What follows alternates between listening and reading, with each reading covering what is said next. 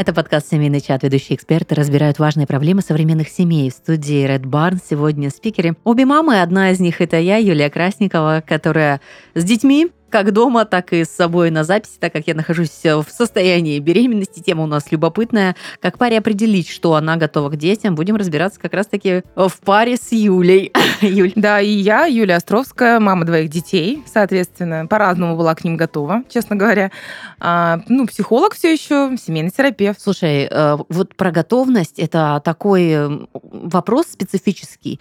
А, мне нравится очень формулировка моей подруги, которую я озвучила 15 лет назад, и мне легко стало с ней жить. Она сказала, к детям никогда не подготовишься, у тебя есть на это 9 месяцев беременности. Больше э, ничего не надо об этом Ты знать. знаешь, я вообще с ней очень согласна. Э, дело в том, что и этого недостаточно. Вот то, что, знаешь, что как идея не подготовишься никогда так, как ты это представляешь, как в твоей идеальной картинке мира это выглядит там всегда вопрос, э, ну, как э, пример, да, уравнения с огромной неизвестной, такой неизвестной, что она неизвестна, может быть, каждый день. И для меня вообще, э, я так смотрю за своими клиентками, для меня иногда, ну, беременность, она такой, такая проверочка их на вот этот контроль жизни, я все проконтролирую, все спланирую. Тут она становится беременна, и она ничего планировать уже не может, потому что каждый день новое состояние, новые ощущения. Она даже не может спланировать, сможет ли она поесть этим утром, потому что как бы, ну, организм совершенно немножко по-другому уже себя ведет. Вот поэтому вот про готовность э, все-таки для меня это большая иллюзия. А я бы даже разделила, знаешь, еще две стадии подготовки. То есть э, стадия подготовки, когда ты контролируешь э, свое физическое тело, свои витамины, свое... Да-да-да. А, вот именно... Что мы сдаем анализы, да? Да-да-да. Вот это окей. Типа, ну, это нормально в, моей, в моем случае подготовки. Но когда ты слышишь другую версию, не только женскую, очень часто со стороны мужчины, у нас должна быть там трехкомнатная квартира, у нас должно быть то, то, то, то, то, ты начинаешь понимать, что м, тут не про подготовку, тут про психологические какие-то барьеры и загоны, потому что, но дети рождаются не благодаря трехкомнатным квартирам и частным домам. И явно не это будет ключевым фактором для здоровой полноценной семьи.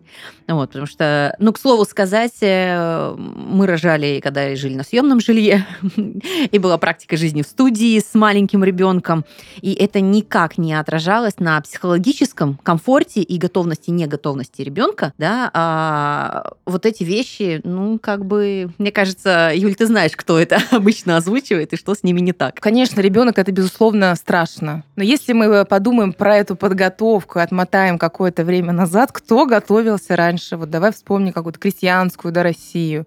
Ну, кто, какая подготовка? Дети были просто следствием сексуальной жизни пары. Все. Абсолютно. Абсолютно. Был, это самый естественный процесс, это следствие того, что и здоровье женщин. Да, и здоровье женщин. Что они занимаются сексом. Все. Какая там подготовка? Здоровье выносишь. хорошо. Да, выносила хорошо. Нездоровое не выносишь. Не выносишь. Вот естественный отбор максимальный. Да-да-да. Сейчас, конечно, ну, да, мы стали готовиться. Я не первый раз это слышу, как ты говоришь про трехкомнатную квартиру. Мы должны то, должны все, должны все. Вот все должно, все должно как-то так сложиться, чтобы быть готовым. На самом деле там э, может не сложиться готовности никогда. Это правда. Потому что всегда будет казаться, особенно сейчас в этом мире таком психологизирован, да, что я недостаточно там а, а, проработана как мать, угу, я нанесу угу. ребенку кучу психологических проблем, там или каких-то травм. Я всегда говорю, расслабьтесь в этом месте, выдыхайте, нанесете разное количество, так или иначе. Мы не знаем, каким своим действием мы раним ребенка. Слушай, про травмы. Это вот э, комик Зоя Яровицына очень активно рассказывает, почему она не хочет детей, потому что у нее такое несчастливое детство угу. было, ей так плохо, что она боится в этот несчастливый мир привести душу ребенка. Да, это прям запрос на психотерапию длительную. Да, но конечно. круто, что она это осознает, да. и классно, угу. что она это озвучивает, не просто так, что фу, дети, там еще что-то, а ты понимаешь, что ну какие-то проблемы есть у тебя, и ты стараешься. Я уверена, что если ты обнаружил проблему, быть может, там все хорошо сложится, ты проработаешь и все это да. выйдешь. Это такой страх, да, страх быть ответственным за, за чужую жизнь. Да.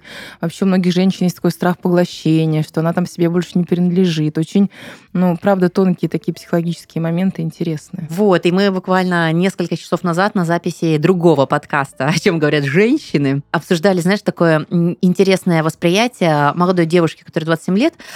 Она говорит следующее. Она говорит, я вижу усталость, я вижу замученность женщин, говорит, я понимаю, что я не готова. И мы такие, ты будешь не готова никогда. Ну, потому что если в тебе что-то сидит, ты не видишь женщин, которые вот достигаторы, которые развиваются, которые, ну, в принципе, не мешают дети.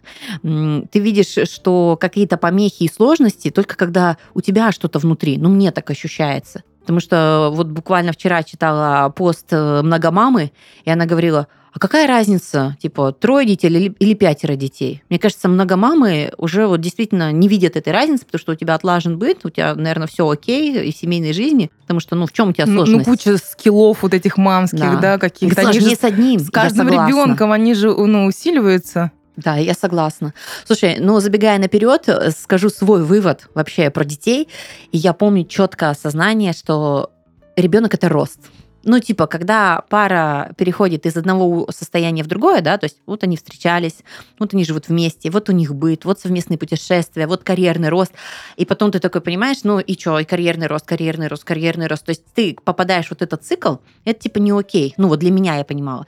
И ребенок это как новая задача, то есть ты должен дальше развиваться, но еще и с ребенком, знаешь, такой level уровень повышается. Ты здесь абсолютно права, и это вообще такая история про пару, э, когда пара создает проект. Это может быть, правда, не ребенок, но вот а, обычно, ну, во всех наших да, парах, это какой-то проект совместный, это, это что-то совместное.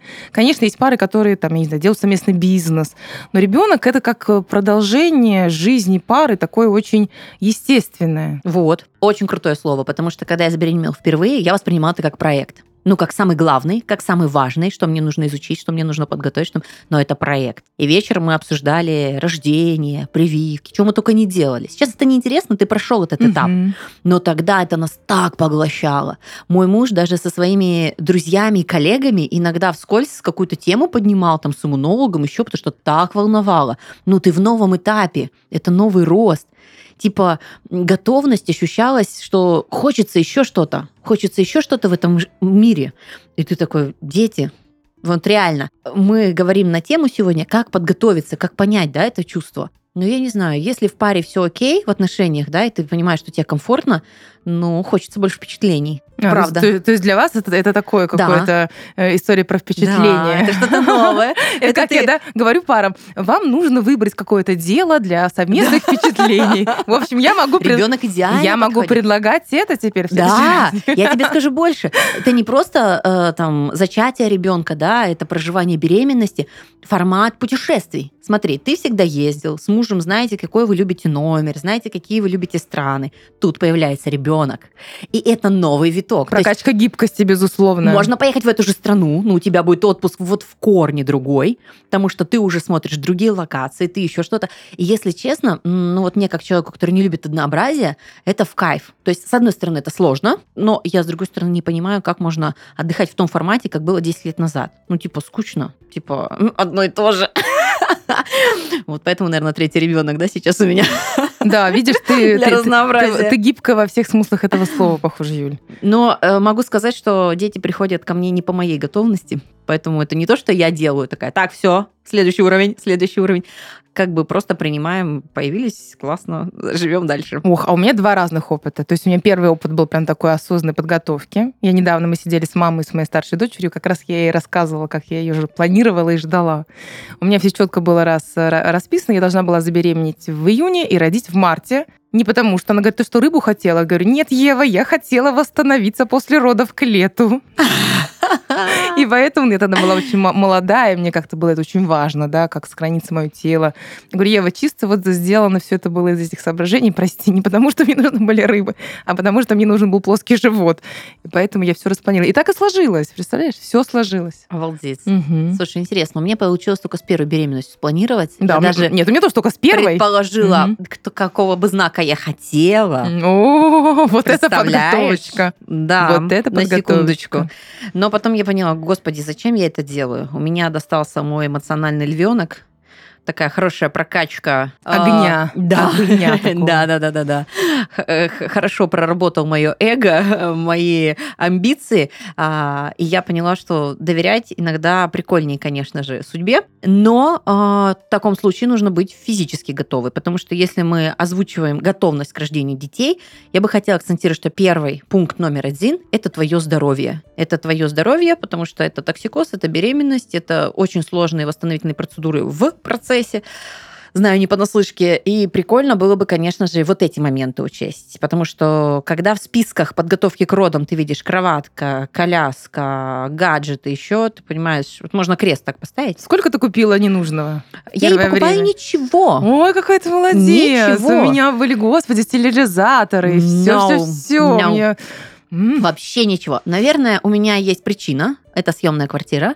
Это в три месяца рождения нашего ребенка мы переехали в другой город из Красноярска в Краснодар. И опять съемная квартира, поэтому тут ты как бы понимаешь, что нельзя захламляться.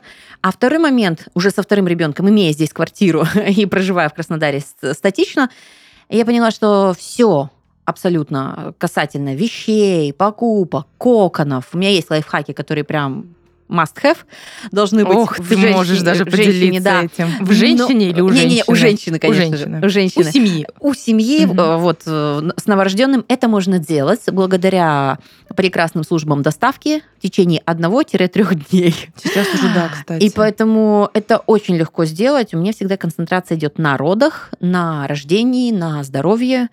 А, ты тратишь тоже много денег, очень много, на свои восстановительные процедуры, на свои подготовки, на бассейны, какие-то все, всевозможные вещи, которые делают тебя счастливой, комфортной. А бытовизм вот этот, ну, решается на раз-два, если честно. И когда ты такой лежишь, и у тебя ребенок спит по 20 часов, с перерывами, да, там по 18 часов, первые там неделю точно, тебе хватит времени, окситоцина, гормонов и всего остального, чтобы развлекать себя всевозможными покупочками. Ну, как бы моя философия проста. Вот, Юль, а, скажи все-таки свое заключение. Все-таки, может быть, с психологической какой-то э, точки зрения будет, э, будут какие-то критерии, что включает в себя готовность к рождению детей. Но если мы говорим, ну, конечно, они есть. А опять, угу. опять-таки все это дело сейчас... Есть какие-то маркеры, которые можно проверить? Упрется, упрется в замечательную, замечательную сепарацию, знаешь, от своих родителей. Mm. Но э, э, это как-то в идеале. И правда, ну, мы можем сейчас все что угодно там рассказывать, да, что вы должны быть независимы от своих родителей, еще что-то. Но тогда это такая, господи, ну какая-то подмена. И подмена такая стерильность, ну как э, в жизни не бывает. Это, это, смотрите, так, у меня 150 часов личной терапии еще нет, я не готова. Вот сейчас 150 часов личной терапии я пройду, и тогда точно я стану готова к рождению ребенка.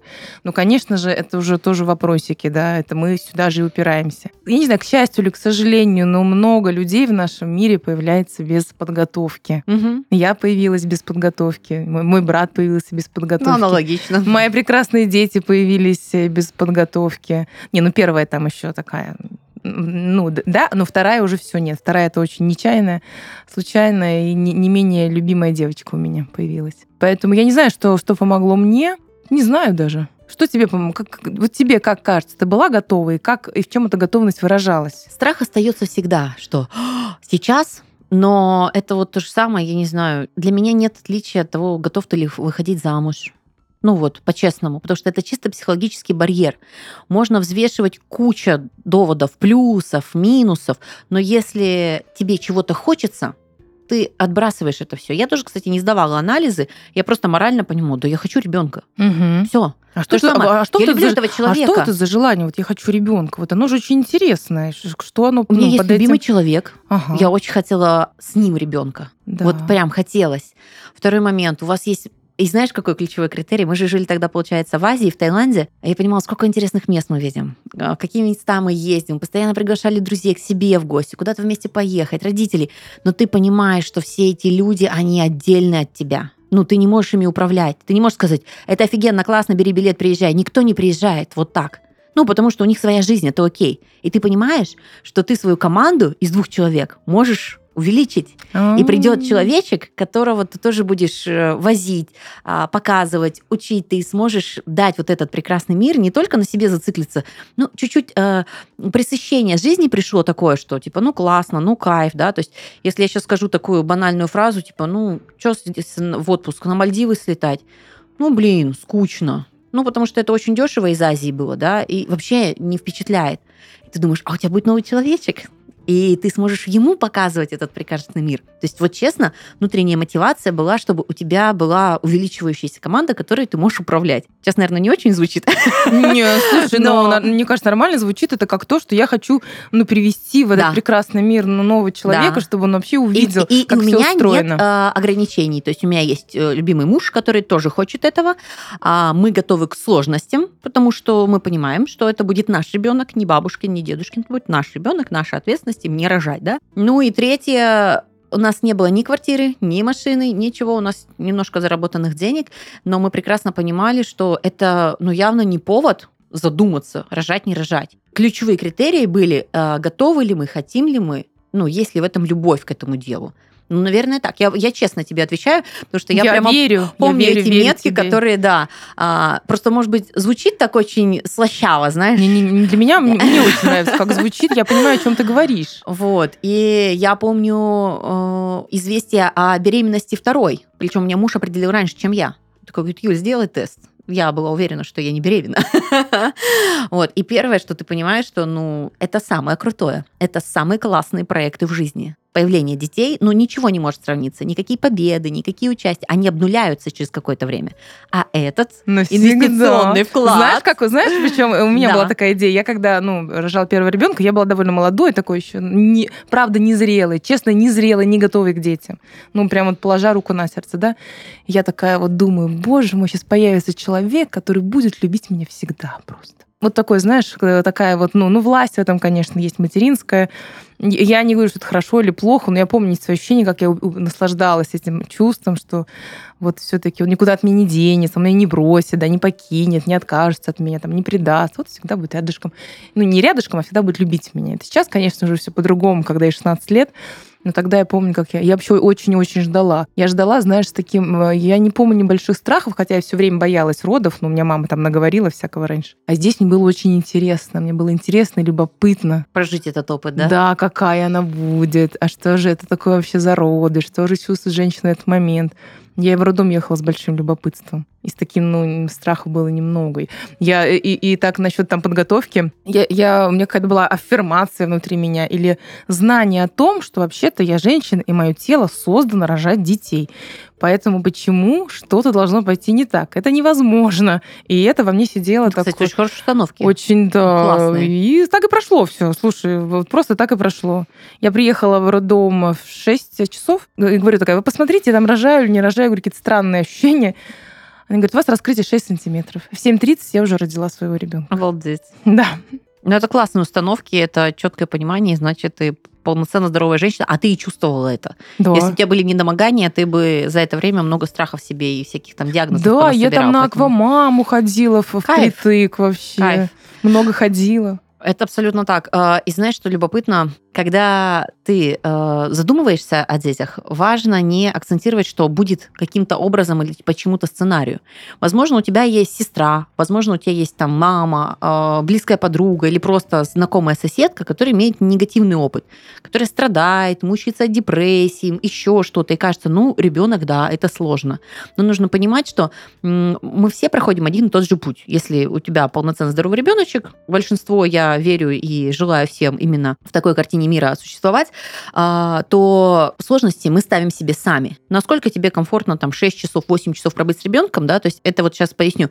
Ты воспринимаешь это как классно, ты наслаждаешься, вот он скоро вырастет, особенно со вторым я прямо кайфовала от этих моментов, потому что я знала, что они очень быстро пройдут. То, допустим, та же коллега или соседка может страдать в депрессивности, сколько да, можно, конечно. он на руках, конечно, он еще что-то. И это не характеризует, что у каждого будет именно так или иначе. Не, абсолютно. Вот, поэтому... Абсолютно новый неизвестный опыт. И, и знаешь, э, нельзя обесценивать, конечно, что это несложно физически и психологически, все это имеет свои напряги, но э, я точно поняла, что э, философию рожать для себя это как бы надо прям хорошо подумать над этим вопросом. А что, а что, а что ты вкладываешь в это понятие? А потому что рожать когда для рожать для себя, вот я слышала, да, ну, родить для себя, еще что-то, я просто понимала, что вот все сложные моменты и этапы мне давались достаточно комфортно, когда ты видишь партнера, который разделяет все эти задачи. Ну, допустим, болеет ребенок, ты не спишь, ты вымотанный, тебе жалко ребенка, то есть у тебя нету ненависти к нему, но при этом твое недомогание так тебе тяжело дается, но у тебя есть, допустим, рядом муж, или там партнер, который тоже это разделяет и тоже переживает. И когда вы вдвоем, типа, окей, ты понимаешь, зачем вы это делаете, как бы вот эта поддержка, она такая колоссальная, вот, что в понимании, когда рожаю для себя, я думаю, бедненькие, вы такую задачу на себя берете сложную. Ну смотри, что значит, э, значит тогда рожать для себя? Тогда ребенок это какой-то инструмент все-таки чего-то. И вот Закрытие это, чего-то, это да? вот, да, и э, есть тогда обратная сторона, когда лучше не рожать, да, когда лучше не ну, использовать этот способ. Например, когда мы говорим о там, сохранении брака, потому что он не работает. Ребенка на, надо рожать в том месте, где вам обоим хорошо ну вот так, из какого-то хорошей почвы, до добротной такой, да, плодотворной, плодовитой, когда вам хорошо, тепло вместе, когда вы хотите видеть там, ну, в этом человеке, да, своего любимого человека. Вот так. А если вы пытаетесь ребенком скрепить свой брак, то делать этого не стоит. Вот это я точно могу сказать как психолог. Или иногда бывает так, вот это даже родить для себя, или женщина, которая, э, что мне приходит на ум, ну, например, которая не смогла какую-то карьеру построить, все-таки думаю, а, ладно, все, это у меня, кстати, была такая идея по третьего ребенка. Ты не поверишь. Да. То есть я долго пробуксовывал в плане того, чем мне заниматься.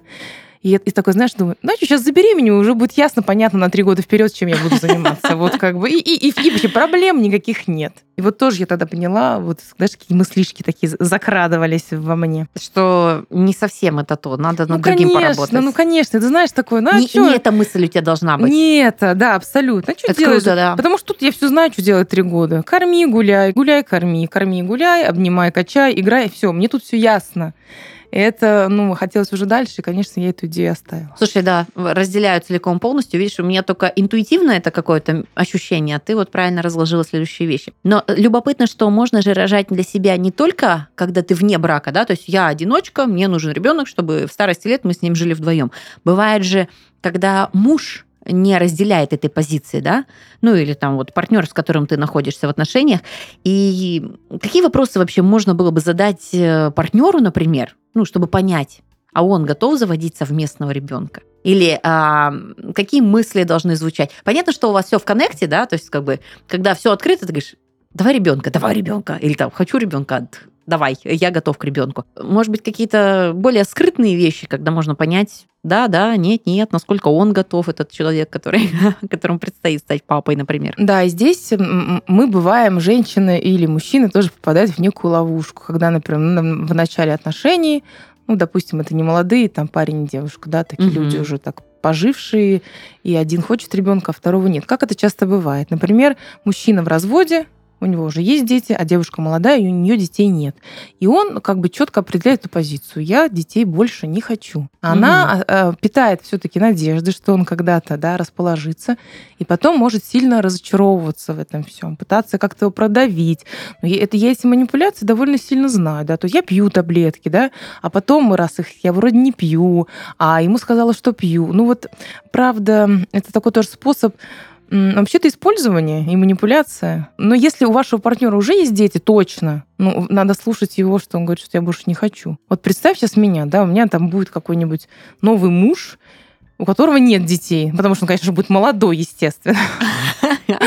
Вот, он мне скажет, Юля, давай рожать ребенка. Ночью скажу, скажу, конечно, нет, потому что все, я закончила для себя э, этот функционал, я его свернула. И тогда я буду честно об этом говорить. Тогда это, это может стать правдой для многих пар таким краеугольным вопросом, продолжать эти отношения или не продолжать. Вот это важно прояснять. Слушай, ну это абсолютно правильная позиция, потому что вот эти обманные вещи, ты же не получишь мужа, который хотел ребенка. Ты не получишь той картинки, которая в твоей голове, что вот сейчас появится малыш, он возьмет, растает, еще какие-то вещи. То есть, если человек адекватно понимает, что вообще не моя больше история, и это не просто аргумент, знаешь, у тебя есть машина, у меня есть машина, у тебя есть квартира, у меня есть квартира, мы финансово друг друга совместимы, да, то есть а это вообще ключевые вопросы, наверное, которые важно разъяснить прямо вот, ну вот да, прямо на самом на деле мы этапе. можем быть очень автономны как пара, да, у нас классно вместе, классно отдельно, но вопрос вот этого ребенка это вопрос такой совместности. И здесь, э, правда, придется ну, договариваться, учитывать желание другого человека. Если вы хотите, ну, чтобы ребенок все-таки рос дальше в любви и согласии, ну, Потому что истории с этими подменными таблетками, они довольно Они чисты, да. То есть, да, пью, не пью, а потом э, женщина так старается мужчину держать или женить на себе. Ну, фигня это полная, простите, конечно, за э, мою такую свободу выражений. Ну, вот я считаю, что это так. Ничего хорошего из этого никогда не выходило. Ключевое, мне кажется, хочется акцентировать внимание, что это же касается третьего человека будущего ребенка. И очень обидно, что у твоего ребенка будет там нелюбящий папа или вообще, который папа уйдет, например, да, или бросит, или, ну, он же сказал, я не хочу, поэтому до свидания. Либо, может быть, он останется, но не будет, э, ну, вот, включен в общение, в развитие, воспитание, ну, вот какие-то такие вещи, да. Просто нечестно по отношению к малышу, который, ну, мог э, рассчитывать на любящего отца, да, и который бы его ждал. Тут важно, Да, наверное, и тут, понимать. знаешь, вопрос такой тонкий. Я думаю, что даже многие там женщины могут меня за это, не знаю, возненавидеть, но я считаю, что у мужчины есть право не хотеть, особенно если он прямо говорит о том, ну, что с ним происходит, у них какие длительные отношения, он там рассчитывает, не знаю, на какой-то прием, да, ее таких э, именно женских контрацептивов, у них есть договоренность, и тут подстава. Ну, просто в моей жизни э, была такая знакомая семья, там была вот реальная подстава. И чем все закончилось? Чем закончилось, что ребенок живет где-то отдельно, ну так, я не знаю, помогает ему этот мужчина или нет, но они, не, не, у них отношения с этой женщиной закончились в тот момент, когда она забеременела. Угу. Потому что ну, договоренности нарушены, были отношения, она моложе сильно, договорились. Вот. Но это, этого не случилось, и тогда отношения... Я не знаю, надеюсь, как-то он, конечно, помогает этому ребенку, но все-таки вот отношения закончились тогда. Потому что это как как я, я э, из его слов, да, так слышала, мне жалось, как предательство. Он говорит, это было как предательство с ее стороны. Я все ей разложил, я все как бы вот сказала, вот это могу, вот это не могу. Я соглашусь. И знаешь, что мне а, ощущается если любовь и отношения настоящие, честные, и они есть, э, это не значит, что мужчина, который сказал вначале не будет, не может поменяться ради любимой женщины. Не, не, не, Нет, да, не обязательно. никогда его да, перед да, фактом конечно, поставили. Да, а да, может да. быть, а, если ты понимаешь, что а я не хочу ни с кем быть, кроме него, а, мне кажется, можно дать надежду, что, быть может, э, он поймет, как важно для тебя еще что-то. Может, он тоже что-то пересмотрит для себя. То есть, как бы, ну, Да. такие истории бывают. Но Но, вопрос детей, он такой острый часто в паре. особенно возрастные, да, наверное, да, вот истории? особенно возрастные вот эти вот истории, у кого уже а почему есть. так? Почему Потому в что- 20 лет легче и не страшнее заводить Э, детей? э, Ну, ну, слушай, потому что в 35 они уже есть, уже есть какой-то опыт. Вот, например, сейчас я только, боже мой, я зажила, у меня там дети выросли, сами там ходят на какие-то мероприятия, выходные, я сама себе предоставлена, и сейчас мне малыша. Боже мой, мне вообще не... Нет, мне не хочется, правда. А я если это хочу. будет любовь, а если это будут серьезные Ой, отношения? я не знаю, для меня сейчас, ну правда, я не могу тебе сказать, что для меня сейчас вот эта ценность любви и серьезных отношений, она выше ценности моей свободы. Вот в возрасте, видимо, так происходит, и происходит переоценка ценностей и смена приоритетов. А следующий блок у нас такой любопытный, и он как будто бы, знаешь, э, э, ставящий все точки на «ты».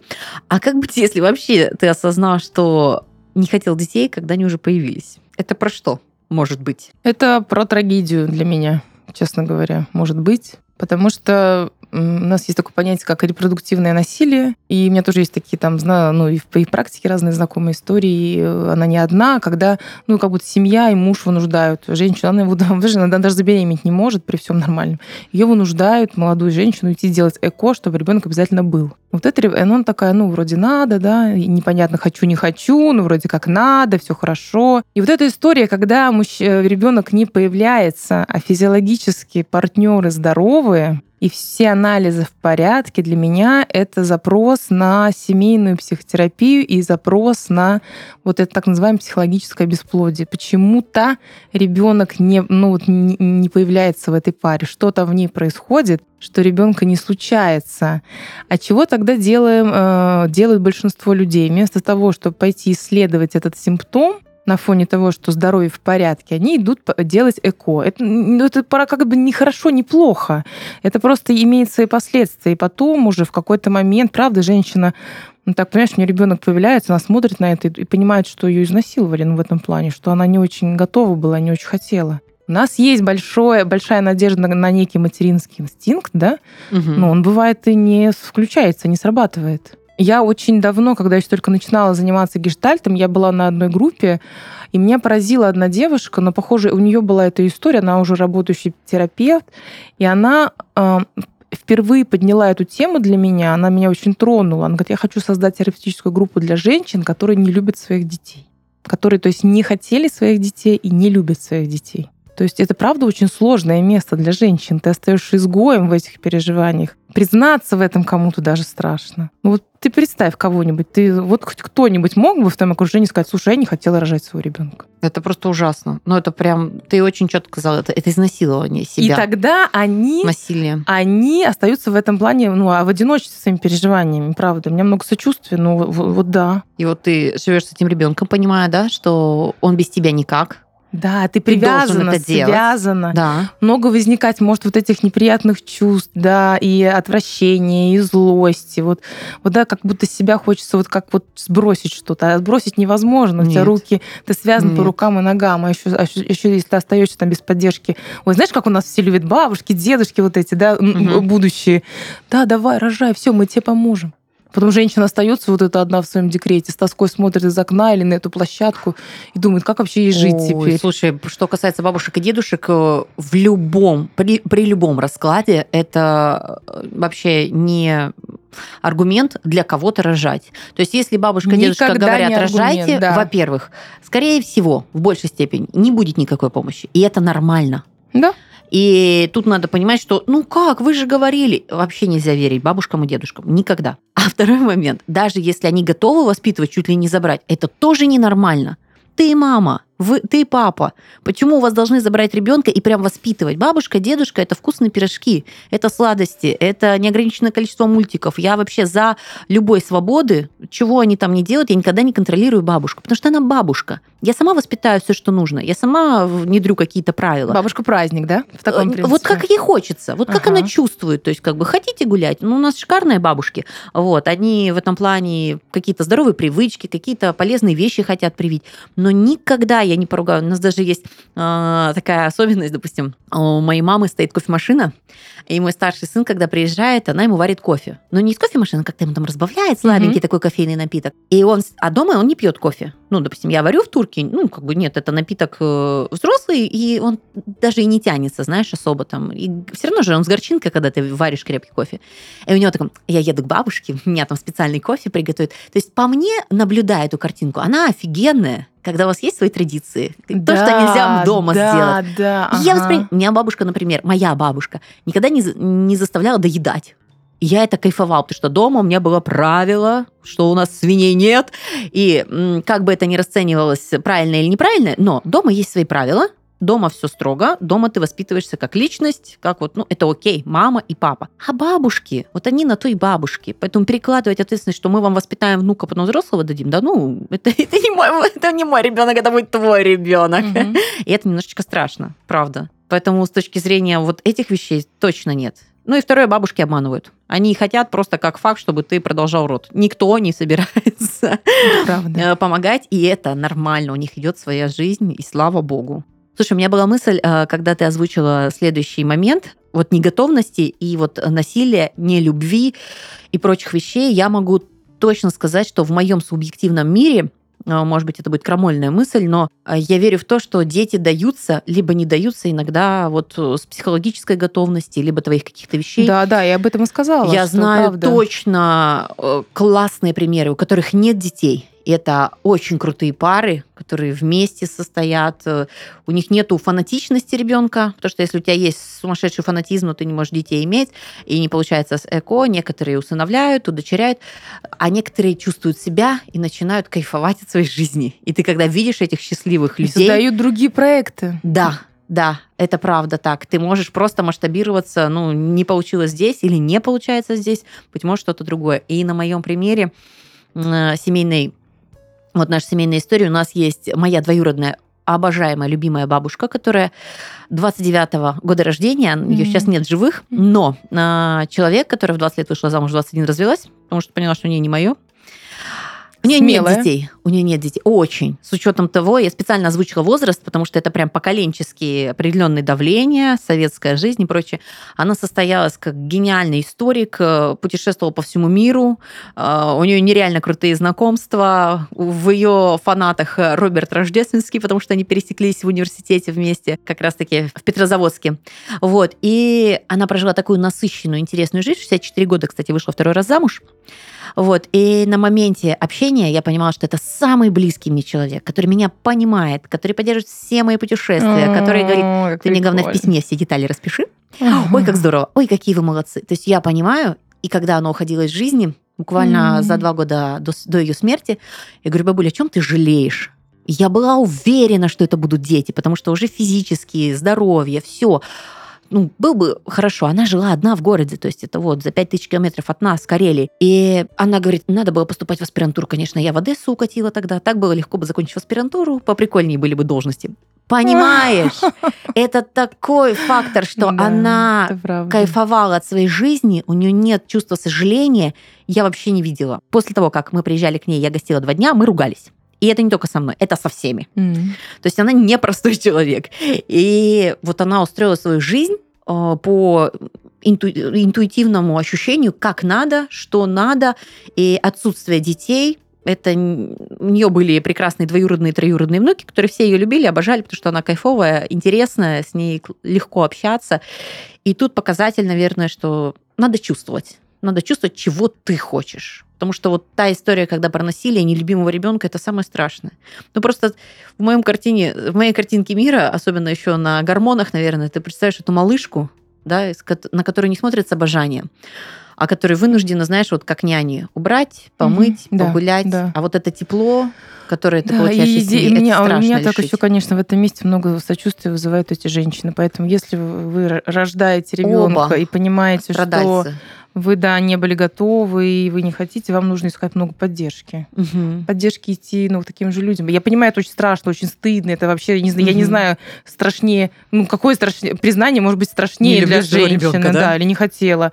Но ищите, пожалуйста, поддержку для себя. В первую очередь. Вы, правда, в этом не одна. Я вот если есть такие люди, ну, таких, таких, такие женщины есть. Они же существуют, опять-таки, в условиях вот этого ЭКО, когда надо обязательно, когда как-то мало кто спрашивает, давай рожать. Ну, надо так надо. А как-то, может быть, иногда, может быть, с детства тебе посеяли это зернышко, да. что не родила, не женщина. Да-да-да, конечно, может быть так. Не Или дала вот потомства, ну, а прожила вот зря вот, свою жизнь. Ну, что вот это вот замуж вышла, ну, пора, что, год пожили нормально, а то и сразу. Ну, это же естественное продолжение. Только это естественное продолжение, когда есть почва для этого естественного да, продолжения, угу. как мы с тобой говорили.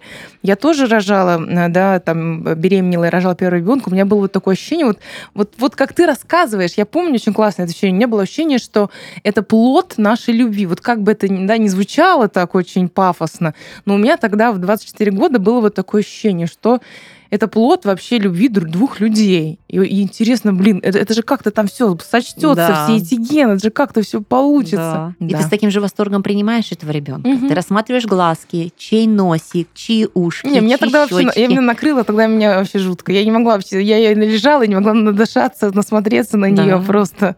Мне да. тогда, у меня крышка тогда и, и меня поехала чуть-чуть. Четкое а, восприятие вот всего этого младенчества, когда физически сложно, но психологически кайфово, да? Это про отсутствие э, депрессии после родовой, конечно же. Но я хотела бы отметить ключевое, что дети нам уже сразу отдают все то, что ты вкладываешь. Ты не спал всю ночь, но утром тебе улыбнулись, вот этот запах, все, ты с тобой расплатились. Это не то, что вот я тебе выничила, выносила, ты мне должен. Нет, mm-hmm. тебе уже отдали это все. Ты уже да. кайфанул, что ты едешь с колясочкой, и ты себя круто ощущаешь, или не знаю, там смотришь на какие-то шаги, на первые действия. У меня сейчас получается второму ребенку два года и четыре месяца, а у него такие беленькие кудряшечки внизу mm-hmm. и челочка.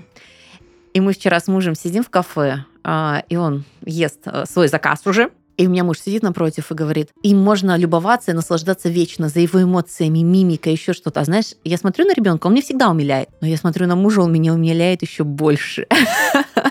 То есть ты понимаешь, ну вот я восторгалась мужем, эмоциями мужа, потому что ребенок и так всегда при мне, я и так всегда, посмотри, посмотри, посмотри. Вот, и э, здесь четкое понимание, что это когда ты не для себя рожаешь. Это когда ты не насильственно рожаешь. Это когда ты понимаешь, а я хочу, хочу ребенка и все. Хочу дать жизнь, показать дать прекрасный жизнь. мир, угу. какой он есть, угу. да, показать, что вообще как-то. Но и, и еще я думаю, что это такой способ выразить свою любовь. Да. Знаешь, мне муж говорит, э, хорошо, что у нас есть дети, потому что тебя слишком много. Типа, я раньше до рождения детей постоянно тискала, наслаждалась. Но потом, когда родились дети, я говорю, какое у тебя здоровое лицо. Да, да. Он такой миловидный. Это такая диверсификация любви произошла. Да, ты мой котеночек. Нет, ты мужик, я тебя люблю, ага. ты все, на место стало. Да, да, вот. да. А вот мои котятки, вот, вот они мои. Все да, сложилось, все стало угу, на место. Угу. Знаешь, э, я специально прям акцентировала на некоторых эмоциях, вот э, проживая свой опыт, только лишь с целью понять, что так много всего можно получить, но вот с правильным подходом. И возвращаясь в конце нашего подкаста еще раз к теме, как готовиться, готовы ли мы, что делать, и акцентирую следующее. Это только психологически и вот по обоюдному желанию, сто процентов. Я с тобой правда, правда очень согласна. Это вот это я хочу хочу угу. нашего ребенка. Угу. А хочешь нашего. ли ты нашего, да не то, что я хочу от тебя родить ребенка, да. да, я хочу, чтобы у нас, между нами, в пространстве нашей пары, в пространстве наших отношений появился человек. Я уже к этому готова, да, там мы уже э, напитаны друг другом настолько, что мы готовы уже дальше это ну, сеять, скажем так. Да. И тогда все сложности, все депрессии, все кризисы, которые они есть, они проживаются, но проживаются со знаком в сторону плюса. То есть, ну, куда-то будет выходить точно в положительные ключи. Хочется здоровых семей, хочется счастья, хочется да. больше любви. Это вообще так прекрасно. И тем более у нас дети, нам хочется, чтобы и их окружали налюбленные, счастливые Хорошие дети. люди, да. Да, и это будет прекрасно. Ну что ж, рожайте тогда, когда вы хотите, заводите тогда, когда вы действительно чувствуете вот эти симп- симптомы, симптомы сказать я. любви. Да, но их не перепутать, это точно. Слушайте себя и свое сердце. Это был семейный чат. Всем пока.